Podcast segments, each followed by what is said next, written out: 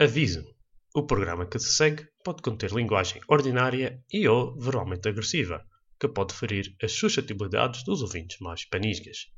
Obrigado. Este programa conta com o apoio de X-Muse, Powering Your Dreams.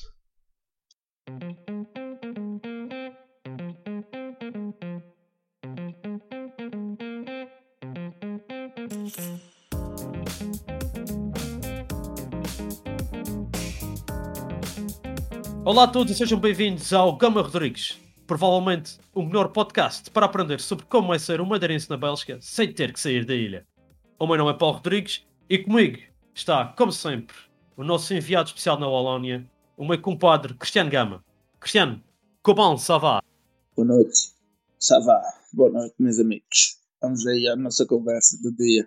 Nossa conversa do dia, hoje, o tema de hoje são dos enfermeiros madeirenses à conquista da Bélgica. Cristiano, como nós já falamos, nós somos dois madeirenses de duas partes distintas da Madeira e fugimos da ilha do, do suplício que é trabalhar em Portugal, trabalhar, matar-se e não ganhar nada, e viemos à procura do Eldorado na Bélgica. A única diferença entre o Eldorado verdadeiro e o Eldorado da Bélgica é que no Eldorado verdadeiro é numa selva e com bom tempo, e aqui é com mau tempo e horrível, e a gente não gosta. Tem daquelas partes em que dá ondas de calor e a gente parece que estamos a morrer. ah, sei, e fogo. É das piores coisas que estás aqui, essas ondas de calor. Nós estávamos a falar de que, como é que é vir à Bélgica e conquistar a nossa vida aqui. E basicamente nós, nós, é nós passamos um, uma vida em Portugal até os nossos 20, 24, e, e quando nós mudámos para cá, fui como se fosse começar do zero. Como é que foi para ti essa experiência? Ah, começar do zero? Fogo. Olha, a primeira vez que eh, quando chegamos cá, lembro-me do primeiro dia, depois a seguir tinhas de procurar casa. Isso foi a pior coisa.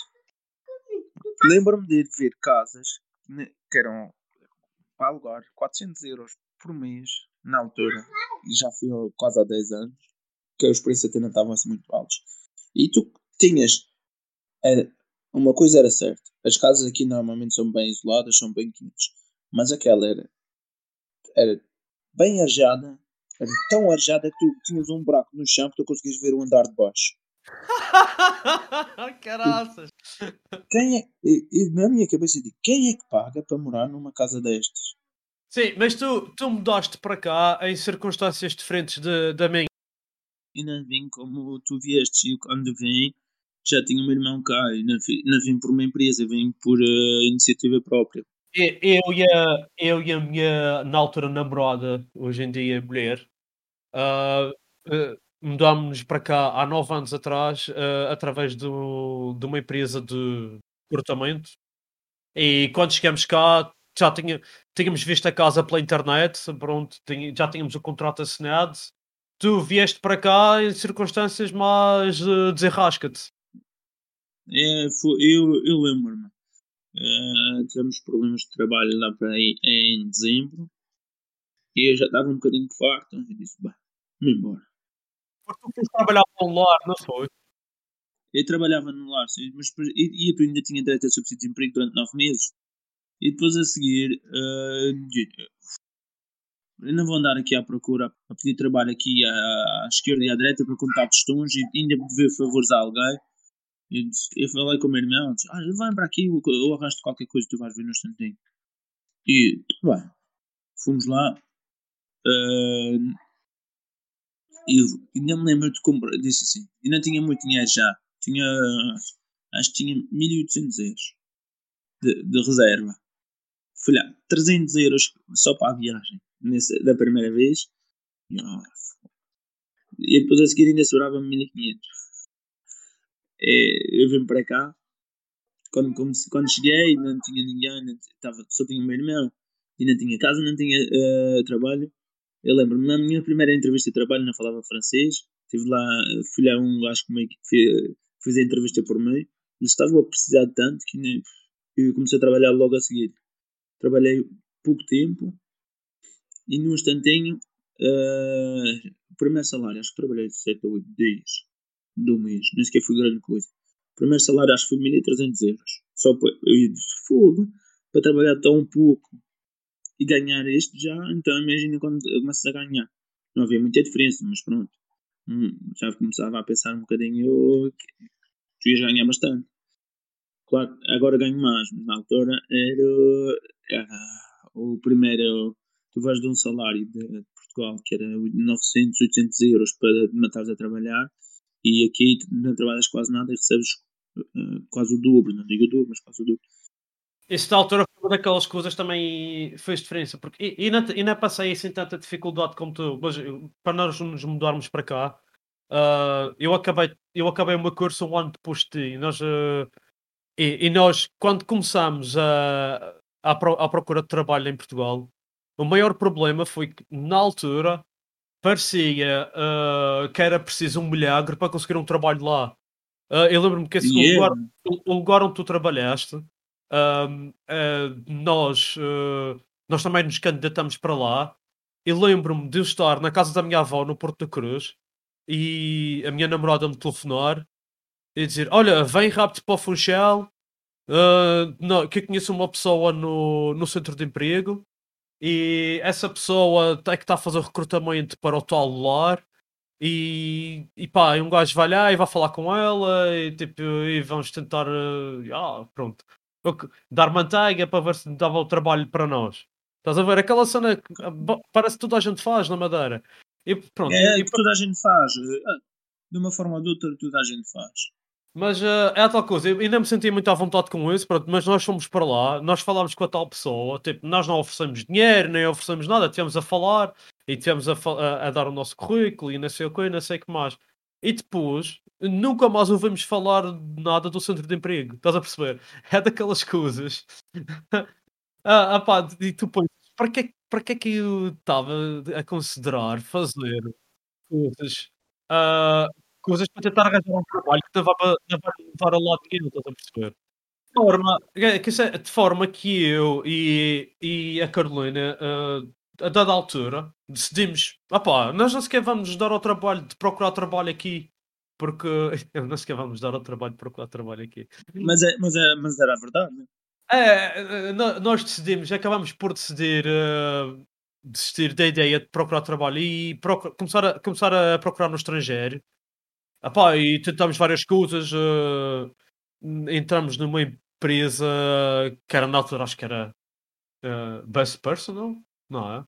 Ah, é aquela mais conhecida. Eu lembro-me que havia um emprego na Irlanda, e isto até foi um colega meu de.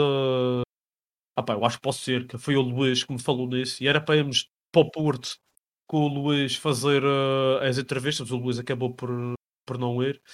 Uh, e eu, eu e a Carolina fomos para lá. Uh, ficamos lá na casa de um, de um amigo meu no Porto, por acaso tive sorte. A, a sorte de. A sorte que eu tenho às vezes é que o meu pai conhece gente aqui e acolá e por acaso.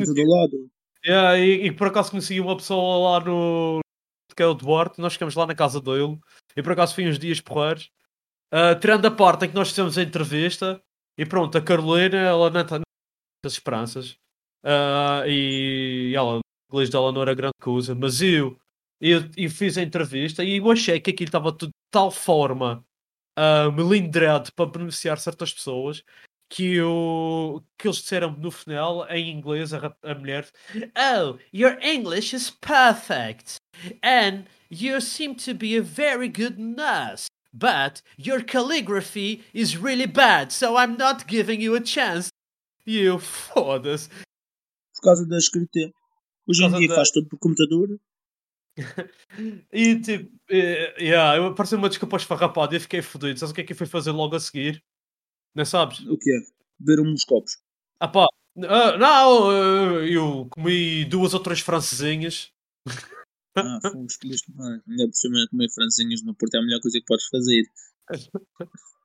Mas de tal forma não. que uh, isto, isto, é para mostrar que naquela altura tu, tu conseguiste um trabalho e era um trabalho bastante pesado e tu, no final já nem sequer te estavam a pagar e eu estava com dificuldades em arranjar trabalho e até para ir para fora era complicado isto. Entretanto, passou-se meio ano e estava em casa há meio ano, sem fazer nada. Eu tinha colegas que estavam, alguns nas limpezas, alguns, a maior parte na mesma situação que eu. Ah, Mas e, o- e, o que- e o que é que a Carolina a seguir ah, encontrou qualquer coisa ah, ah, para ir para a Bélgica? Eu lembro que estava-se a falar. Olha, encontrei um site de uma empresa que faz, dá o curso de, de holandês para ir para a Bélgica. E eu assim, holandês na Bélgica? Estás louca? Ninguém fala holandês na Bélgica, na Bélgica toda fala francês. Eu também não sabia disso. Mas de tal forma que, pronto, olha, mais meio ano a aprender holandês e depois a vir para cá e ah, fazer entrevistas através do Skype até que conseguimos nos mudar para cá e pronto, tínhamos a casa já escolhida e isso não sei o que. Foi nesse aspecto, a partir do momento que nós chegamos cá e a partir do momento que tu entras no mercado de trabalho aqui, as coisas tornaram-se um pedacinho mais fácil. Claro que ainda temos, apesar de termos tido. ah, tu foste para aí sem saber nada de francês, mas pronto, eu não sei como é que foi para tu aprender francês, mas nós, para aprendermos holandês, basicamente foi ah, o curso intensivo, 8 horas por dia a trabalhar e depois duas vezes por semana, ah, escola à, à noite, aprender ah, holandês. E depois lá, lá chegamos lá, agora ah, falamos bem holandês. Ah, tu, quando chegaste, tu, tu quando, chegas, quando chegaste cá, tu andaste de trabalho em trabalho ou conseguiste manter-te naquele primeiro trabalho durante bastante tempo? Eu, o primeiro trabalho e, tive 3 anos. E era um lar? Acho. Depois a seguir era no lar. Depois a seguir fartei-me daquele e fui procurar. Encontrei outro no, no hospital onde eu estava a trabalhar antes de, de eles construírem o grande e juntarem os três hospitais. E fiquei lá durante 5 cinco anos, não, 4 anos. E agora já estou há um ano e tal neste novo. O que é que está a ser mais difícil? Os primeiros seis meses ou o resto do tempo a seguir? Não, mas estás a no início, tipo, eu fui. e- eu- não falava nada de francês. E para encontrar um trabalho, eles estavam desesperadamente à procura de pessoal que, mesmo sem falar francês, eles me contrataram.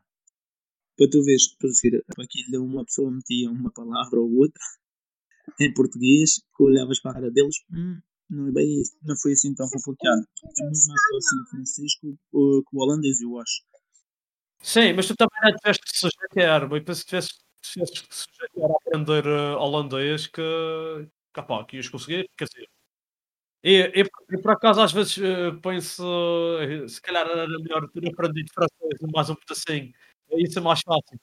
Ah, mas não sei se tu estás aí mais bem servido desse lado. Oh, é a tal Hum. tanto faz. Para tu veres a diferença, quando, tu- quando eu comecei, era a a- o apartamento era no terceiro ou quarto andar. Não, não. Era um, praticamente um sótão bem que, que eles faziam, que fizeram um apartamento. Sim. Depois a seguir passei para o primeiro. E agora pronto, como, fiz como tu, comprei uma casa.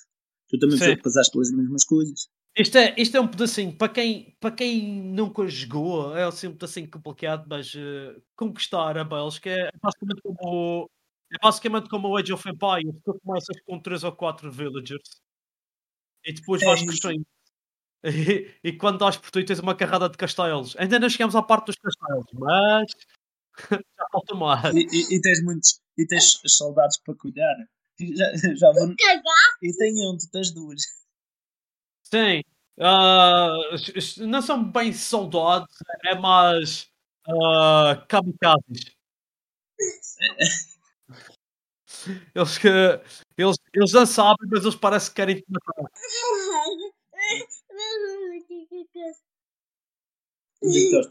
Ai, isto vai ser tormento. Está partido, já partiste os óculos, já diz ao Paulo porque partiste os óculos. A, vanta, olha, a vantagem da Basca é isto: ter, ter que ficar com a canalha todo o dia em casa. Que a escola, as escolas fecham do dia para a noite. Eles podiam, ter, eles podiam fazer as coisas assim mais fáceis, mas pronto.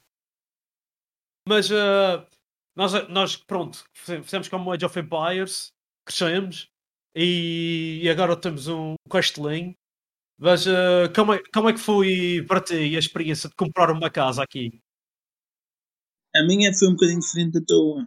Tu, eh, tu compraste já uma fatia e eu mandei fazer uma, entre aspas. A nível de papelada, é e não sei se em Portugal é assim, mas aqui é papelada às vezes. Não gosto de falar que em Portugal é um país burocrático, mas aqui também às vezes podem ser coisas um pedaço morosas. Hein? Demora um bocado, levou-me quase dois anos a fazer tudo. Explicas assim o processo. É, primeiro, olha, tive que ir com um arquiteto e uh, no início tive que introduzir uh, um pedido, mas primeiro, eles aqui eles pedem bastante coisa. Que, que, a casa, que a casa seja bem isolada, que normalmente tenhas cisternas para recuperação da água das chuvas, eletricidade, uh, todos os sistemas já preparados, vidros du, uh, duplos no mínimo. Uh, esta aqui foi, foi com vidros duplos. E depois de teres tudo isso, tu ainda tens de pedir autorização à Companhia das Águas, tens de pedir autorização à Companhia de, de Energia para fazer as coisas para abrir. E tu tens de tratar tudo separado. Sim, e tem que ser tu, tu mesmo a tratar, não, podes, não há ninguém que faça isso por ti. Aquelas casas que já são feitas, tipo, tu compras tipo uh, apartamentos e tudo, isso uh, eles normalmente eles já te põem tudo, mas tu só tens de mudar os nomes dos contadores.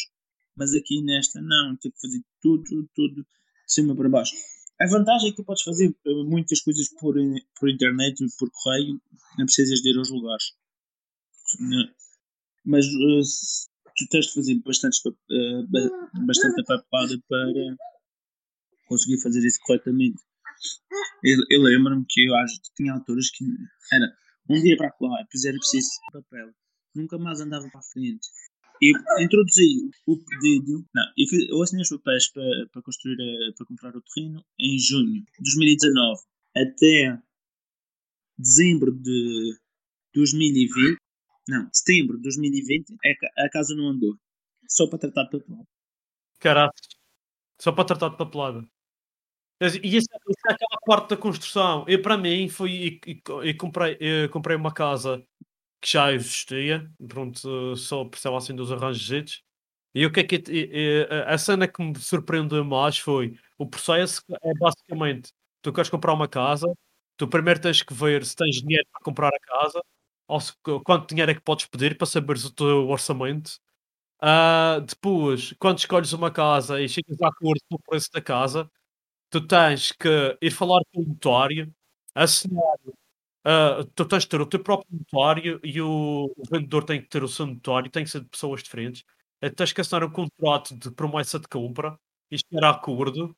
Tens de pagar um, ao mesmo tempo um adiantamento. E para esse adiantamento, normalmente já tens de ter esse dinheiro.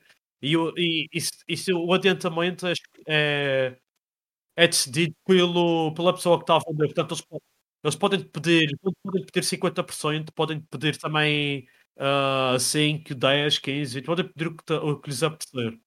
Eles pedem-se muita coisa, é muito dinheiro às vezes. E depois, uh, quando, quando já está tá tudo acertado, é que tu tens que, eles têm que investigar duas pessoas, então há um processo de investigação por parte dos notários, e isso às vezes demora um mês. E, e uma coisa que eles têm que fazer também é pôr algumas casas têm que estar, uh, têm que ser oferecidas a, a, a organizações não a, organizações não governamentais ou então para esse terreno ou esse lugar é posto em asta pública e se alguém de alguma dessas empresas com vantagem faz uma proposta igual à tua, tu já não, essa proposta é automaticamente aceita e mais nenhuma proposta, mesmo que tu queiras dar mais dinheiro, já não vai ser aceita. E o que é que nos aconteceu? O primeiro notório que nós tínhamos esperou até o último dia de, de processo de, de avaliação para fazer essa, para pôr essa casa na, no público. E no último dia, quando já pensava que já estava tudo, já estava, já estava a tratar de doenças e não sei o quê, recebo um, uma mensagem de um notório a dizer: Ah, uh, a tal empresa que é de segurança social, de, de habitação social, pronto, eles têm vantagem e eles ficaram com a casa. E uh, ficaram com a casa. Sim, sim, isto é assim, assim, assado. E depois eu lembrei, então porquê é que demorou tanto tempo para por essa venda? Ah, este processo é assim, a gente tentava contar, isto acontece uma em cada 10 vezes. Epá, obviamente. E foi o eu em 10, mas neste caso ninguém quer ser aquele eu em 10. Uh, então, opa, É, eu- isto fez com que nós rapidamente tivéssemos de procurar outra casa, procurar outro notório, porque fiquei bastante insatisfeito com o trabalho dele. E depois, a cena é quando tu compras a casa, pronto, co- encontramos outra casa, não sei o que, eu bem processo outra vez, mais um mês. Ah, quando tu encontras outra casa e quando vais, vais assinar o. Como é que é o nome daquele papel? O, o, o ato de, de compra, O ato de, de registro. o registro, o notário fica com 13%. Tu tens de pagar ao notário 13% do valor que foi da casa. Ou seja, imagina que compras ah, uma casa por 100 mil euros, tu tens de pagar 13 mil euros ao notário. Ou seja, além daquele dinheiro que tu tens, que já pagas adiantado, o, o notário, tens de pagar um notário. Isto que ninguém compra uma casa por 100 mil euros. Portanto,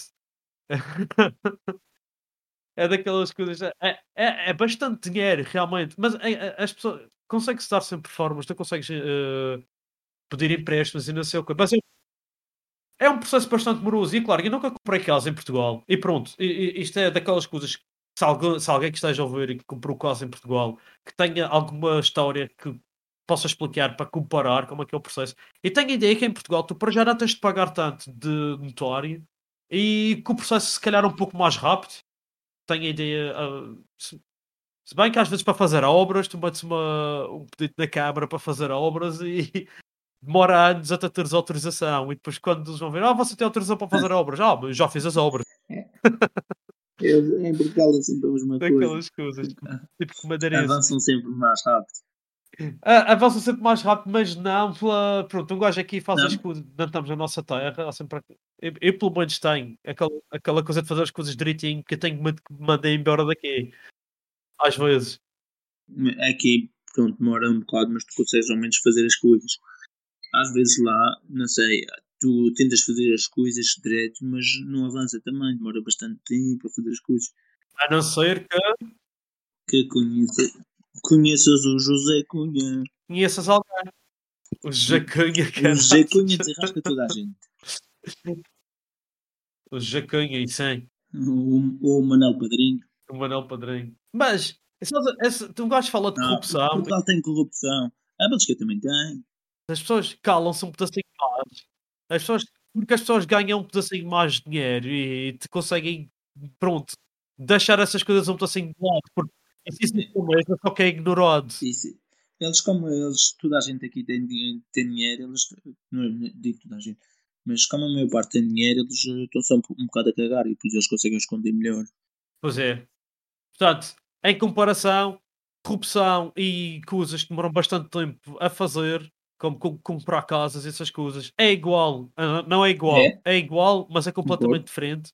Apesar de ser igual no sentido em que é complicado e é chato e as pessoas tentam sempre gamar-te o teu dinheiro, seja em Portugal, seja na Bélgica, tu, tu se queres ter um pedaço de canto que possas dizer que é teu, é complicado na mesma. E, e moroso. E quanto, qual a tua estimativa? Quantos anos é que de vida ah, é que tu envelheceste ah, para para para chegares ao ponto em que estás agora, desde que começaste esse processo de comprar a casa? Olha, levou-me dois anos de, de órbita terrestre e cinco anos de vida humana. Nossa, estás a ser bastante simpático. Ah, porque o tempo passa de- devagarinho, mas fiquei com muitos, muitos cabelos brancos. Ainda tinha antes de começar. Ei, caraças, um gajo está envelhecendo. Sabes, ah, se, alguma empresa de tinta de cabelo queira patrocinar o podcast, nós estamos sempre disponíveis também. Exato. Não, não, não uso o verde, é a única coisa. Mas aí o meu colega aqui usa o verde, não há problema nenhum. Meu compadre. Ah, sim, sim, sim. O- Quem? Eu? Eu não uso verde. No cabelo Verde? No cabelo? Estás a falar de quê? dos clubes, para se, quer- se, se eles quiserem usar as tintas para a pintar a gadelha. Ah, é, é, pode ser. Qualquer. uh, verde é a, a cor mais bonita do mundo. É. Os meus olhos são verdes. O coração é verde. É tudo verde. Até a minha, a, a minha salada do meio comer, a maior parte das vezes é verde. Por isso. Ah, Por acaso o vermelho também não gosto muito dos tomates. Mas não gosto muito dos tomates. Ah, Cristiano, está na hora do Rai Gama. É a tua vez, pá. Sai gama. Ah, vem um, um homenzinho Chega a casa tudo bêbado. A mulher diz: Tá bem, boa noite, bem disposto, isso é que é. Não dormi à espera que tu chegasses. E ele, o bêbado, todo lixado. E eu não cheguei à espera que tu dormisses. Foi mais uma coisa do Cristiano para terminar. Foi o Roy Gama do Cristiano. Opá, uh, Cristiano, obrigado por participares. Pá.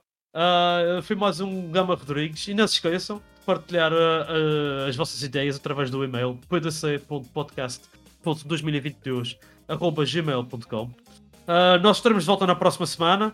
E até lá, opá, ah, não percam o próximo episódio, porque nós também não. Estejam onde estiverem, não percam o PDC Podcast. Até à próxima. Au revoir. Uh, todos eles. tudo eles. Todos. Tenho que aprender a falar holandês. Olha, isto é uma boa ideia no podcast. Eu ensino holandês e tu ensinas-me uh, francês. Francês. francês.